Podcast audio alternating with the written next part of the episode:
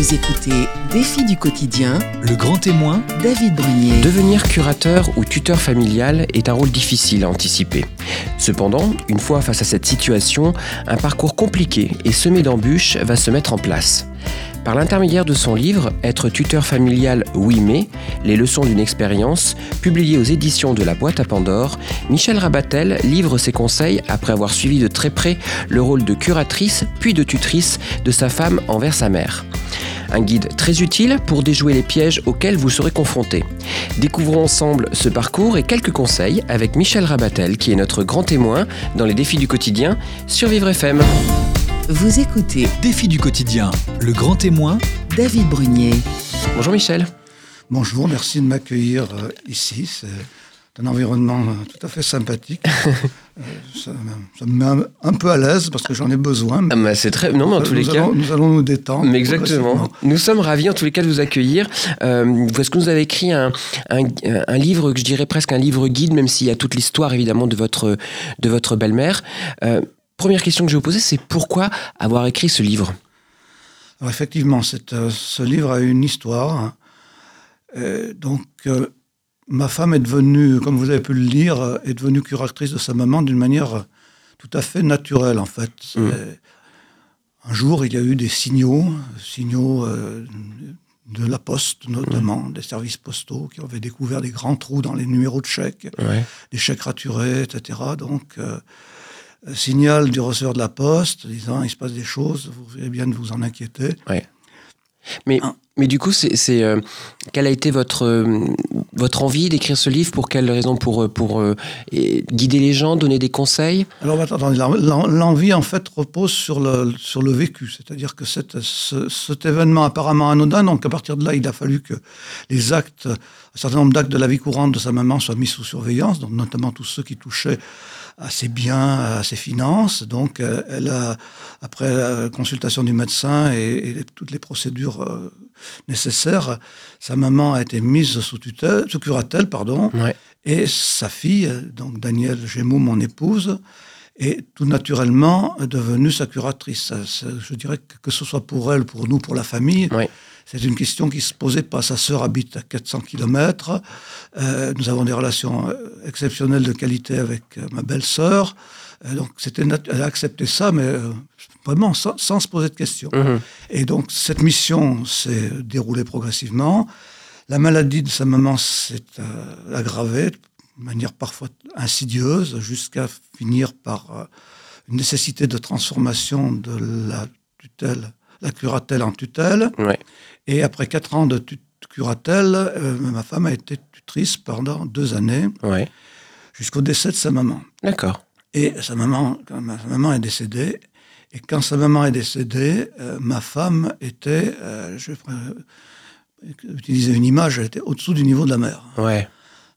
Vraiment, ça, ça aurait duré une année de plus, je pense qu'elle finissait dans un établissement de santé pour pouvoir revenir à la surface dans des, Ouais. bonnes, con- dans des bonnes conditions. Donc euh, ça, ça m'a quand même beaucoup tourmenté. Ça m'a tourmenté euh, en regard du recul que moi j'ai commencé à prendre par rapport à ça. Elle, pendant deux ans, elle était incapable de prendre le moindre recul par rapport à ce qu'elle avait vécu. Ouais. J'y reviendrai. Ouais. Donc j'ai commencé à regarder ça avec un peu de recul et je me suis dit, mais cette mission de curatrice puis tutrice s'est déroulée dans des conditions optimales. Nous étions tous les deux à la retraite. Moi, je l'ai aidé euh, au quotidien. J'ai fait tout ce qui était administratif, tout ce qui était comptabilité. Sa sœur, qui était à, qui était à 400 km, chaque fois que c'était nécessaire, faisait le déplacement. Ouais. Euh, les euh, relations euh, familiales avec elle, sa seule sœur, étaient parfaites. Donc, et malgré ça, Ouais. elle s'est retrouvée dans cette situation-là. Alors par ailleurs, il y a un autre événement, un autre élément que- qui sur le moment m'avait pas perturbé parce que j'ai cru qu'il- que c'était euh, une information volontairement excessive. Mhm. Quand ma femme a commencé à s'inquiéter sur la, la charge euh, qui pesait sur elle et sur la, la difficulté qu'elle commençait à avoir pour euh, y faire face, elle a demandé un certain nombre de conseils et elle a rencontré une assistante sociale qui lui a dit Madame, ce que vous faites pour votre maman, c'est très très bien, on peut vous en féliciter, mais surtout, protégez-vous, faites des pauses. Euh, je vous signale qu'il y a 30% des aidants qui meurent avant les personnes aidées. Et moi, je n'ai pas pu participer à l'échange avec l'assistante sociale, donc quand elle est revenue, elle m'a dit ça. Je dis, oh, elle a exagéré, c'est mmh. pour te faire peur, pour t'inciter à, à lever le pied un petit peu. lever le pied. Mm. Et cette information m'est revenue là, sur la, période pendant laquelle ça a tourné dans ma tête euh, lorsque tout cela a été terminé. Et j'ai fait des recherches et j'ai découvert que malheureusement, non seulement c'est exact, mais mm. qu'en plus, quand euh, la personne est atteinte de maladie d'Alzheimer, le chiffre passe à 40%. Ouais. Et donc, euh, pour moi, ça a été une évidence. J'ai dit à ma femme, il faut absolument que tu écrives ça, hmm. que tu écrives ça pour d'autres, pour en fait quelque part leur éviter de ce qui t'est arrivé, arrivé. C'est-à-dire que ce que tu as fait, c'est très bien, mais la personne qui va le faire, il faut qu'elle le fasse en ayant conscience de tout, de tout ce, qui va se passer, du hmm. temps qu'elle va devoir y consacrer. On y reviendra si vous voulez sur ces questions, de tout, et qu'elle puisse dire je prends parce que je sais ce qu'il veut. Et je saurais faire face, ou je ne prends pas parce que je travaille encore, par exemple. Je n'imagine pas comment une personne qui, a encore une activité professionnelle et qui euh, suivrait le même cursus que celui de ma femme arrive à s'en sortir indemne psychologiquement et physiquement. Oui, parce que c'est vrai qu'on retrouve vraiment dans ce livre euh, vraiment le cheminement, votre, votre parcours et tous les, les obstacles, tous les, toutes les choses que vous avez dû faire. Et c'est vrai qu'on se rend compte du temps, notamment, qui est, et l'énergie qu'il a fallu pour faire ça. D'ailleurs, vous l'avez dit au début, le, tout début de cette histoire, c'est euh, votre belle-mère qui, c'est le receveur de la poste en fait, qui euh, a un petit peu alerté votre votre épouse parce que les chèques étaient voilà, pas toujours très bien remplis ou un peu bizarres, ou parfois il y en a un qui, saute, qui sautait l'un sur l'autre. Euh, et vous avez commencé à vous poser des questions et vous, avez, vous dites que le premier réflexe à ce moment-là, c'est de consulter le médecin traitant. Oui, alors il y, a, il y, a, deux réflexes, un qui est mauvais et un qui a été bon. Le premier réflexe, en fait, euh, il y a une sorte de complicité entre la personne qui commence à être malade et qui s'en rend compte, hmm. et ça c'est certainement extrêmement violent et, pour elle, et la famille pour minimiser parce qu'on a tous peur de ce qui est en train de se passer. Donc en fait, euh, avant l'échec, il y avait eu un certain nombre d'indices. Hmm. Euh, plus, intimes, je dirais, plus, dans le milieu, milieu familial, avec des aberrations, des comportements euh, aberrants. On ne voulait pas les voir. On ne voulait pas les voir. Et il a vraiment fallu cet élément déclenchant, une, quasi convocation par le receveur de la poste, disant Madame Gémeaux, il faut absolument que vous passiez me voir, c'est au sujet de votre maman. Donc voilà, les, services postaux avaient trouvé des, trous, des chèques qui, n'étaient jamais encaissés. Euh, donc manifestement étaient raturés, mis à la poubelle, et puis des chèques qui étaient quasiment pas lisibles. Et le médecin traitant, euh, donc interrogé par nous, a dit Mais oui, mais il y a bien longtemps que ça, ça dure. dit à tel point que les chèques pour moi, c'est moi qui les fais. Ah oui. Ah oui, d'accord. Donc il est. Non, c'est ça. C'est que, en effet, c'est le premier. On, on en a un peu voulu d'ailleurs. Euh, bon, de ne pas nous avoir lui euh, avertir euh, plus qu'il ne l'a fait. Quoi. Alors là aussi, peut-être que les médecins en voient tellement que oui. arrive à se blinder aussi. C'est tout à fait possible. Donc voilà, donc euh, les, deux années qui ont suivi la, fin de cette période difficile, j'ai essayé de convaincre ma femme d'écrire cet ouvrage. Ouais.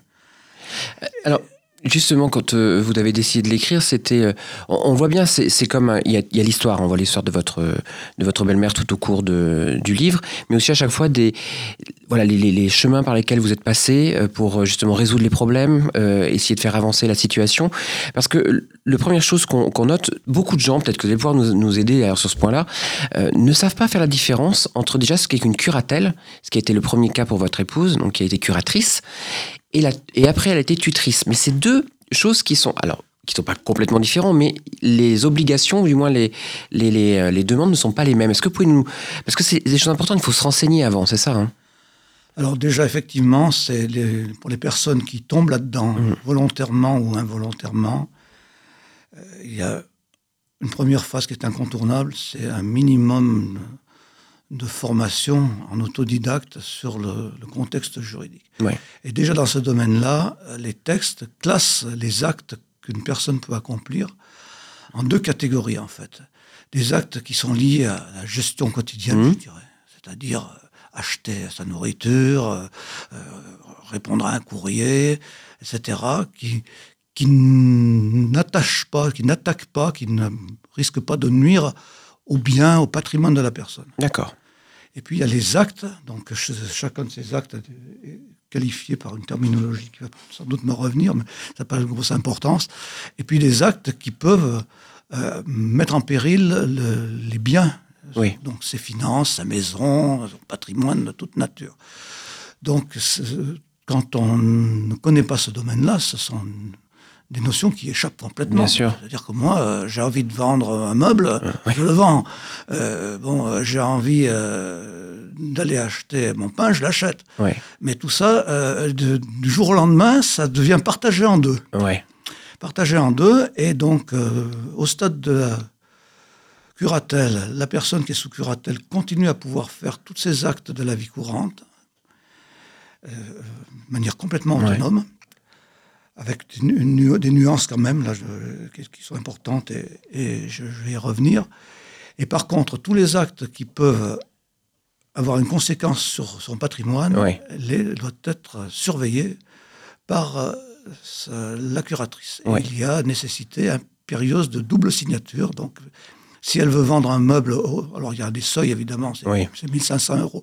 Mais si elle veut vendre un meuble de 2000 euros, elle n'a pas le droit de le faire sans la double signature de la personne qui, euh, qui est là pour la veiller à ce qu'elle ne fasse pas. Pour la de- protéger. De, de la protéger contre elle-même. Ouais. Voilà, donc euh, ça c'est au stade de la cu- curatelle, avec euh, une grosse nuance, c'est qu'en fait euh, le juge au moment de la décision de mise sous curatelle a un pouvoir d'appréciation de la situation qui est extrêmement fort et extrêmement large, et il peut faire varier la frontière. D'accord. Donc euh, il peut enlever des actes euh, dans un, dans un Ouais. camp, les mettre dans l'autre, euh, etc.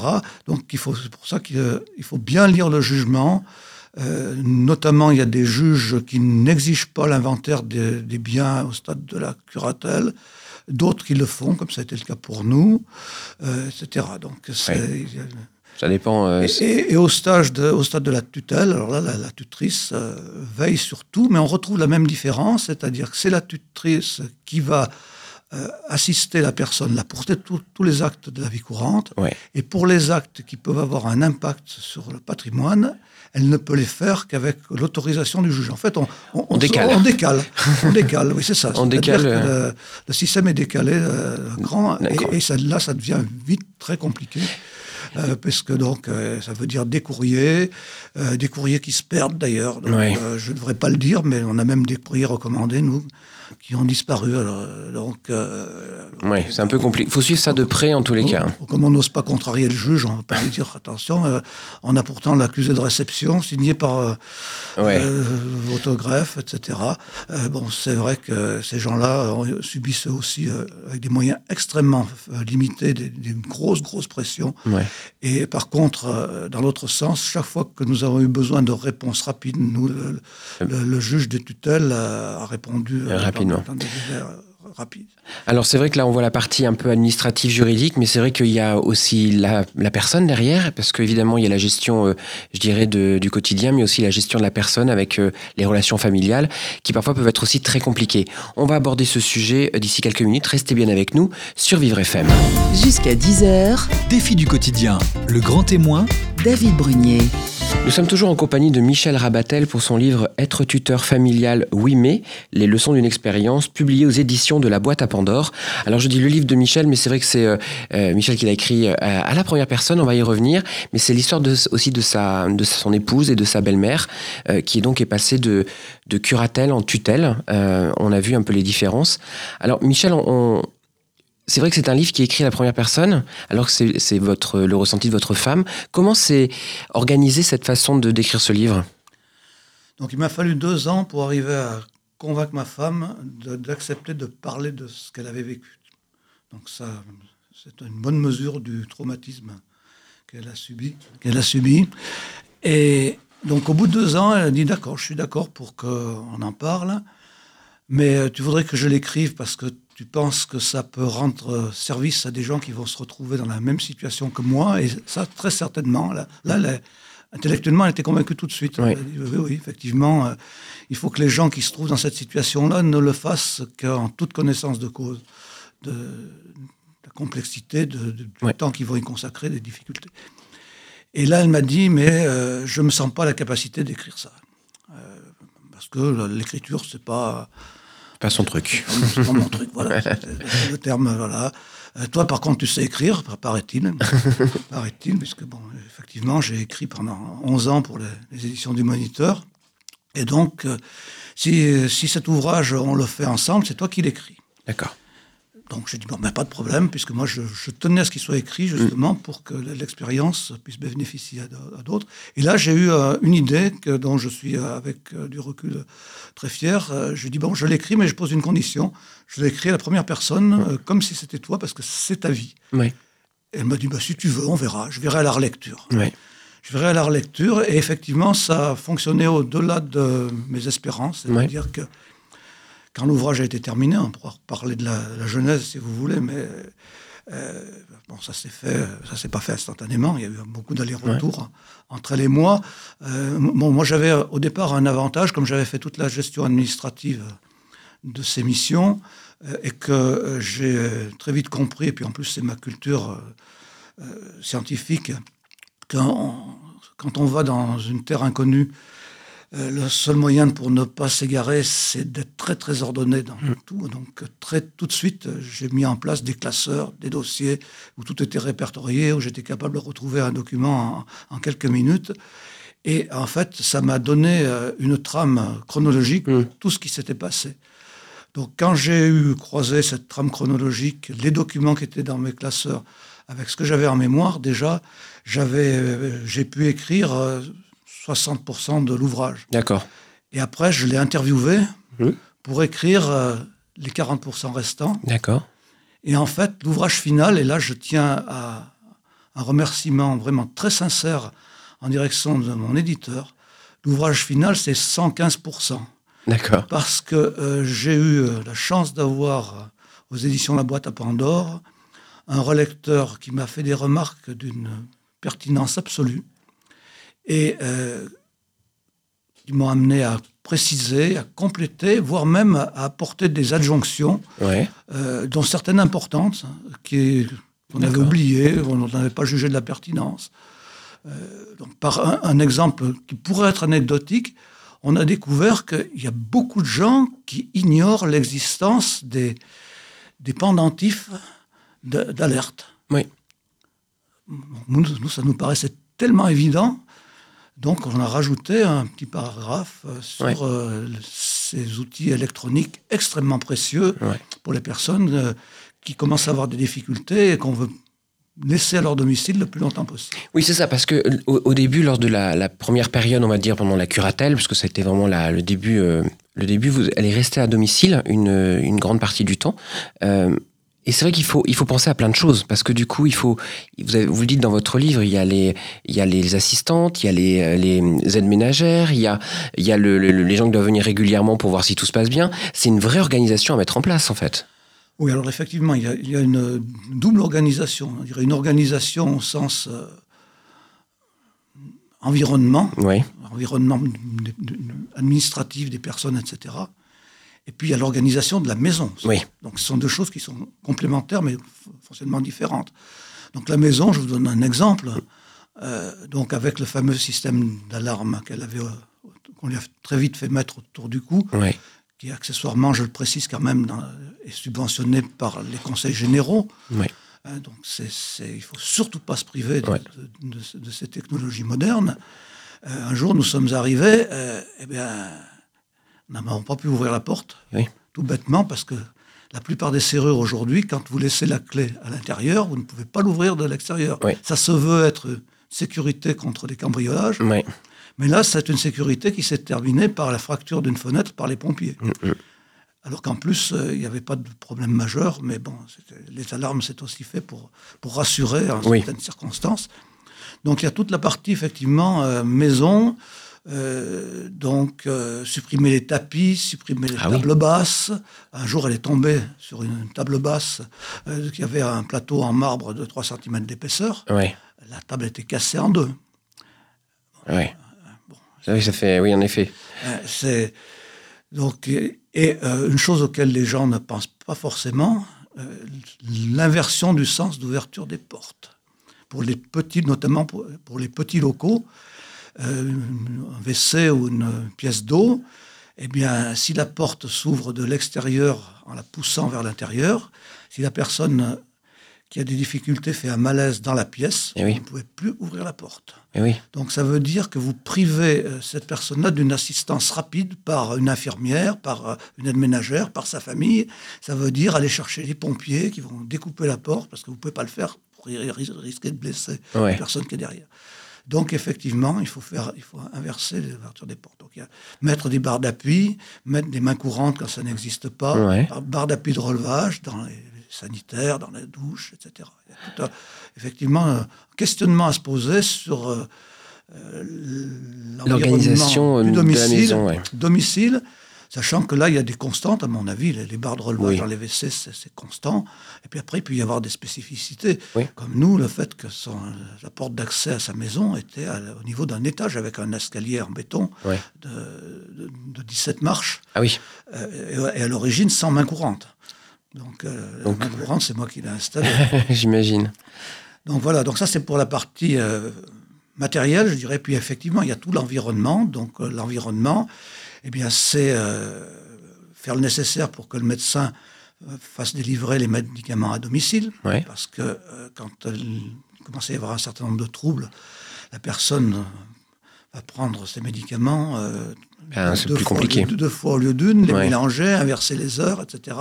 Donc ça, ça devient... Et là, le médecin l'avait fait spontanément, spontanément, euh, euh, avant même toutes, toutes les procédures qui ont suivi. Donc après, eh bien, il y a euh, avertir les voisins. Donc nous, nous avons eu la chance d'avoir des voisins. Là aussi, ça fait partie d'un envi- environnement euh, extrêmement positif, d'avoir des voisins extraordinaires.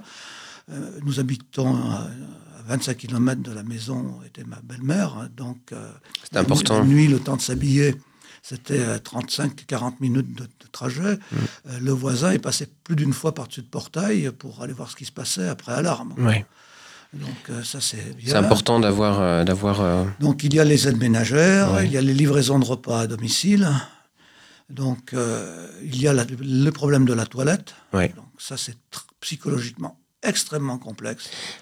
Alors justement, il y, a- un point que j'aimerais aborder avec vous parce que y a, on le voit, il y a toute la partie, je euh, pratique qu'on retrouve dans le livre, mais il y a aussi le, la- la- l'attitude de votre, votre belle-mère, c'est-à-dire qu'il y a des moments, elle était très conciliante, prête à répondre à toutes les questions, notamment euh, quand elle on lui a proposé d'aller voir un médecin ou un, médecin officiel pour, euh, pour pouvoir euh, avoir son avis pour le juge, où ça se passe plutôt bien, et puis il y a des moments par contre où elle est en pleine audience, où votre femme se fait carrément insulter.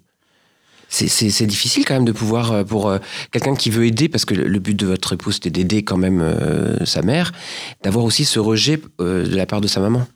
Oui, alors sur ce sujet justement, euh, les discussions qui, qui- spontanées qui commencent à naître autour de cet ouvrage avec des amis ou la famille montrent que heureusement les personnes que l'on doit aider n'ont pas toutes ces, ces changements brutaux de, de comportement du fait de leur maladie. Ça, c'est après, ben, malheureusement, Ça dépend. ce sont des situations qui existent, qui sont connues de- dans le corps médical. Euh, donc il y a des personnes qui sont complètement apathiques, il y en a qui sont en- au contraire en permanence extrêmement agressives, et puis il y en a qui oscillent euh, Entre les deux. entre des états euh, d'apathie, de conscience. Donc c'était extrêmement surprenant. Nous, euh, on continuait euh, évidemment à la faire participer aux réunions de famille, aux repas familiaux, euh, alors qu'elle était déjà dans, dans- dans des situations extrêmement complexes, ma belle-mère. Mais dans les repas de famille, elle donnait le change dans ces, Oui. ces discussions de manière incroyable.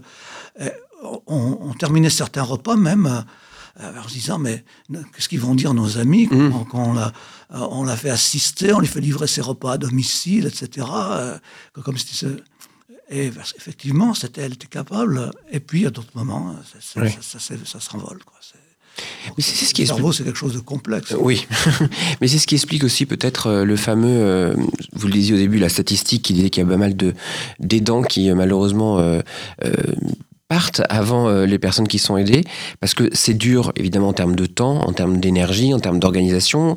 Heureusement, vous aviez une famille qui était soudée euh, pour, euh, pour pouvoir gérer tout ça, mais il y a aussi la relation avec la maman, donc c'est vrai que c'est compliqué à gérer tout ça quand même. La relation avec euh, sa maman, c'est surtout ma femme qui l'a subi. Si vous voulez, euh, moi, je l'ai aidé. Alors là aussi, là, j'ai- le, le point sur lequel je l'ai beaucoup aidé dans sa- la relation avec sa maman, c'est quand j'ai accepté d'endosser Oui. la responsabilité La voiture. de subtiliser euh, les clés après avis médical et dans un deuxième temps après avis du juge. Hmm. Euh, là, alors effectivement, heureusement que j'ai fait ça parce que euh, ma malheureuse belle-mère, qui dans son état ne pouvait pas comprendre Oui. sa, sa petite voiture sans permis, c'était le navire qui l'a rattaché à, à encore un minimum d'environnement social. Et la privée de ça, ça a été d'une violence pour elle absolument euh, énorme. Oui. énorme. Et, et pour nous, par contre-coup, si vous voulez. Mais on- on n'avait pas le choix. Oui. Là, c'était vraiment devenu, euh, devenu extrêmement dangereux. Et euh, avant d'en arriver là, euh, ça a été très très difficile. Donc on a, on, on a fait écrire au médecin qu'il ne fallait plus qu'elle conduise. Donc c'est moi qui ai pris l'initiative et qui lui, lui ai dit que je lui prenais Ouais. ses clés. Donc c'est sur moi qu'elle a porté sa vindicte de manière extrêmement violente. Elle, est- elle est allée jusqu'à téléphoner quatre ou cinq fois par nuit pendant plus d'un mois à une époque à mes parents pour m'injurier par leur intermédiaire, dire que leur enfant, leur fils était moins que rien, etc. Ah, ça doit être dur. c'était- mais mais euh, si vous voulez, c'était violent pour nous, mais con- contre coup, on, on comprenait la, la violence de ce qu'elle subissait à travers Ouais. ça. Oui, parce qu'on on le sait peut-être pas, mais quand on est justement euh, responsable entre guillemets de la personne, ce qui était le cas euh, parce que vous étiez curat, enfin votre votre épouse était curatrice à ce moment-là.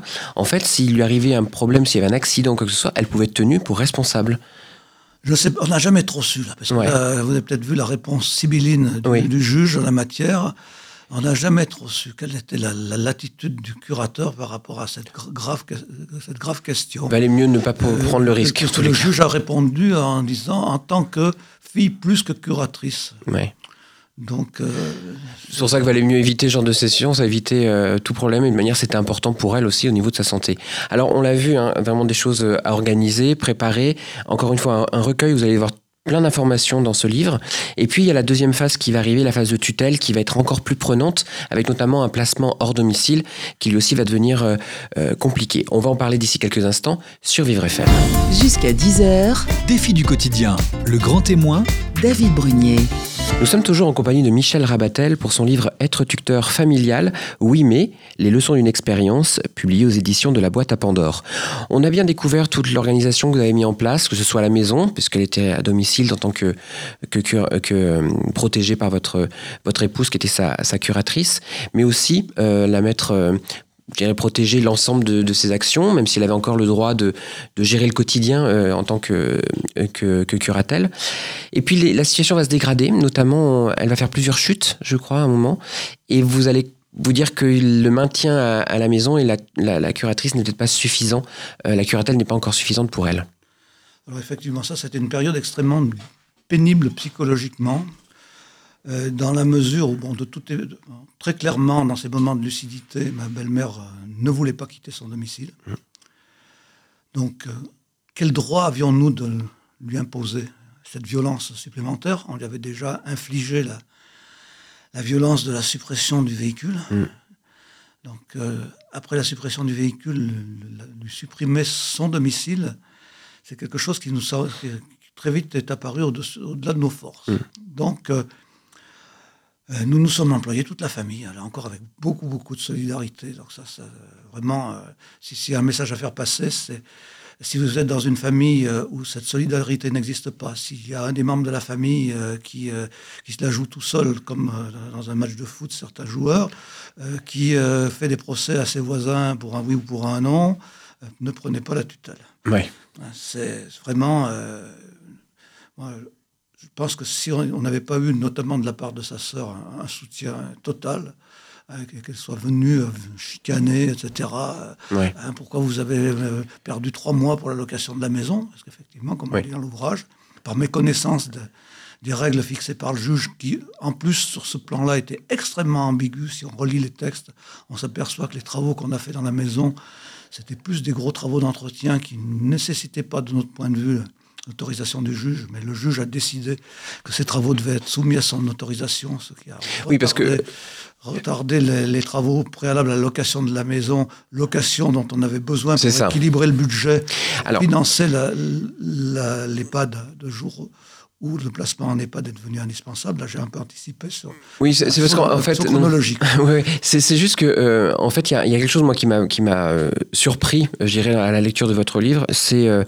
la, la, compétence qu'il faut avoir pour mettre en place un budget, un budget prévisionnel, notamment pour essayer d'équilibrer, parce que vous n'avez pas le droit en tant que, enfin, votre femme n'avait pas le droit en tant que tutrice d'être à découvert, c'est ça? Ah oui, ça c'était euh, une découverte surprenante, mais c'est sans doute c'est un domaine où semble-t-il il y a eu, il y aurait peut-être encore, selon certaines mauvaises langues, beaucoup de malversations. Euh, et donc, je pense que face dans ce contexte-là, le, juge a, mis des verrous un peu partout. Et effectivement, le, le compte d'une personne sous tutelle ne peut jamais être à découvert. Ouais. Donc euh, la tutrice n'a pas de marge de manœuvre.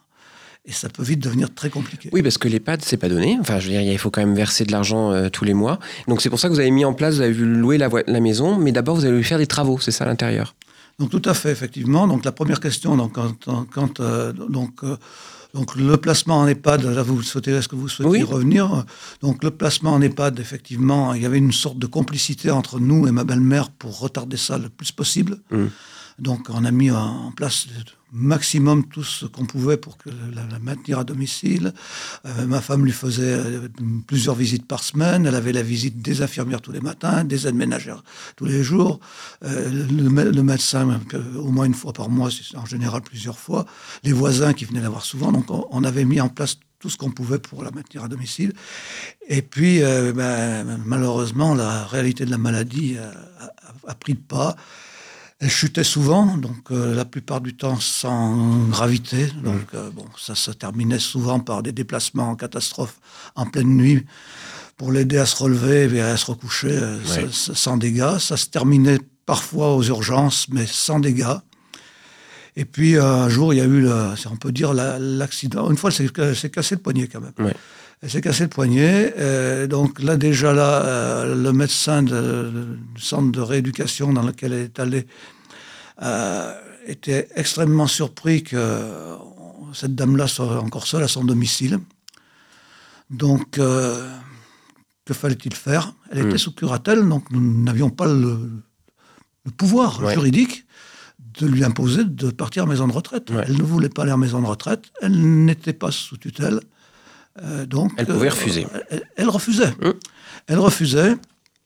Donc il y a eu ce premier signal du médecin en centre de rééducation, et puis une nuit, il y a eu une chute énorme, elle est, tombée du, haut d'un étage, en fait, dans son mmh. escalier, elle s'est massacré le front, euh, c'était, quand on est arrivé en, catastrophe, les voisins étaient déjà là, en pleine nuit, euh, c'était à faire peur, on a cru qu'elle s'était partagée la tête en deux, quoi.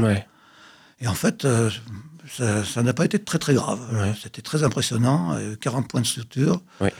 Euh, donc elle s'est scalpée en fait. Donc elle avait le cuir chevelu qui pendait sur un œil, c'était horrible. Ah oui.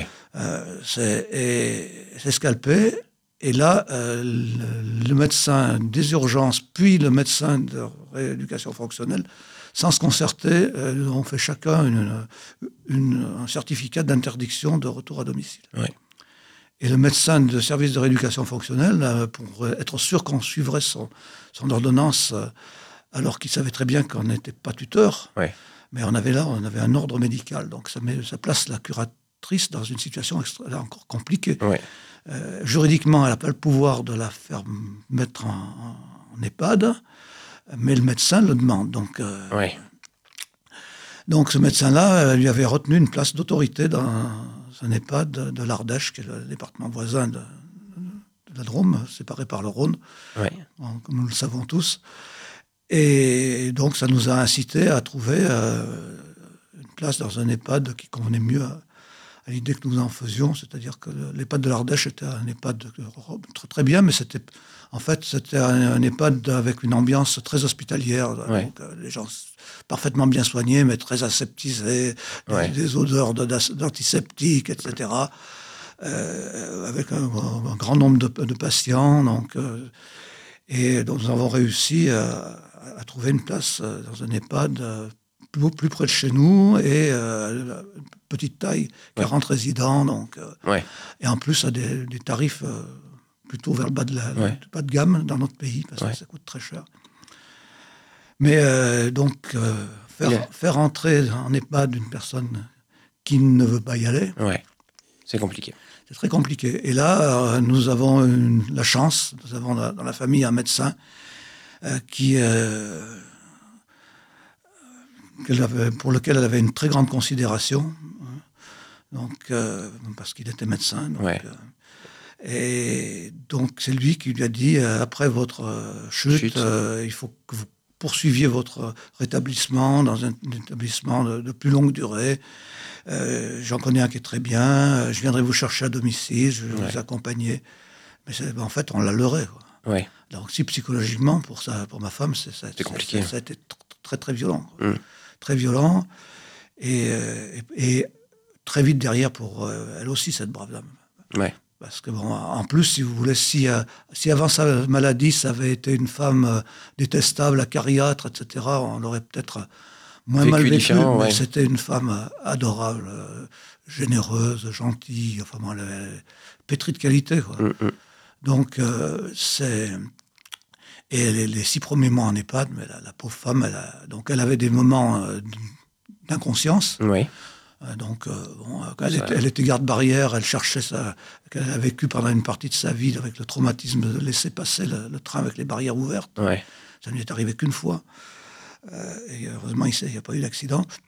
Et, elle cherchait sa manivelle dans la maison de retraite pour fermer la barrière. D'accord. et puis, ça, c'était des moments de, d'égarement, et puis elle avait des moments de, conscience où elle, elle, se rendait compte qu'elle avait été piégée. Et elle, était euh, vraiment très très agressive. quand, quand, euh, on allait la voir, elle essayait de nous frapper. Enfin bon, C'était Le personnel soignant nous disait s'il vous plaît, pas aujourd'hui, ça va être dur pour vous, mais ne restez pas parce qu'après on n'arrive plus à gérer. Ouais. Et ça va pas durer. Cette situation va pas durer. Euh, malheureusement très longtemps, puisqu'elle va, elle va décéder euh, assez rapidement, c'est ça? bah, C'est deux ans quand même. Deux ans, ouais. Euh, deux, ans, c'est long quand même. Oui, ouais. Euh, dans, les, dans l'EHPAD. Alors, il y a, y a, une vraie réflexion que vous, vous posez à la fin sur le, tuteur familial et le tuteur professionnel. Est-ce qu'aujourd'hui, avec le recul, là maintenant que voilà, vous avez vécu la situation, est-ce qu'aujourd'hui, vous, vous avez un conseil pour, pour les gens qui doivent franchir le cap de la, de, tuteur.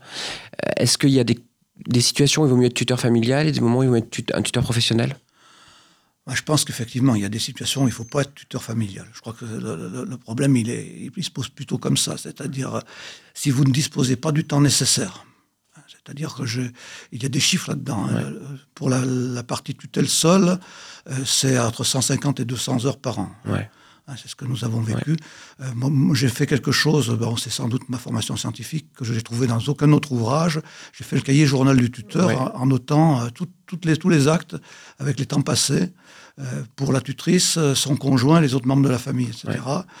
C'est pour ça que j'ai un, minutage à la demi-heure du temps passé. Par Donc, si vous n'avez pas le temps, si vous avez, si vous êtes fatigué sur le plan psychique déjà au départ pour d'autres raisons, si vous n'avez pas un soutien dans la famille, au, pire, si vous êtes... Euh, il y a déjà des conflits, parce que c'est ces situations de placement en EHPAD, et nous, nous avons eu de la chance que ma belle-mère avait de l'argent, et que hormis euh, les péripéties préalables avec le retard de location, où il a fallu emprunter auprès de la famille, euh, nous n'avons pas eu de problème financier, malgré les, montants euh, élevés des, loyers en EHPAD. Donc, euh, ce contexte est extrêmement favorable.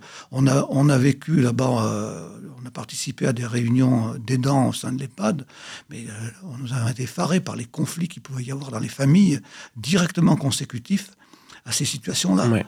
Ces situations-là parce que ben, euh, il faut payer, il n'y a pas assez d'argent, donc euh, il faut que ça mette la main à la poche, etc. Donc euh, c'est tout ce bilan qu'il faut faire avant euh, pour dire est-ce que je suis dans un contexte qui va être favorable et je pourrais m'en sortir sans doute très fatigué, mais sans séquelles définitives sur le plan de ma santé, Ouais. ou je prends un gros risque pour ma santé et il faut pas le faire. Je crois Dans ce cas-là, on peut prendre c'est ça. Alors accessoirement, après le, le tuteur professionnel est payeur, Oui, bien sûr. payer. Euh, mais si c'est un problème de santé qui est à la clé, euh, je pense qu'il il faut le faire. quoi. En tous les cas, merci beaucoup d'être venu nous parler de, de ce livre. Et puis, euh, vous pouvez retrouver tous les, les conseils, l'histoire évidemment euh, de Michel et de sa femme, où il vous explique euh, tous les points à, à bien prendre en compte justement si vous vous engagez sur euh, être tuteur ou curateur familial. Euh, C'est un excellent guide euh, pour vous accompagner. Merci beaucoup Michel d'avoir été avec nous. Merci pour votre accueil. Mais c'est avec plaisir. Cet échange qui a été euh, extrêmement convivial. De même, je suis d'accord. Alain, je vous remercie. Je vous dis à très bientôt. Au revoir. Au revoir.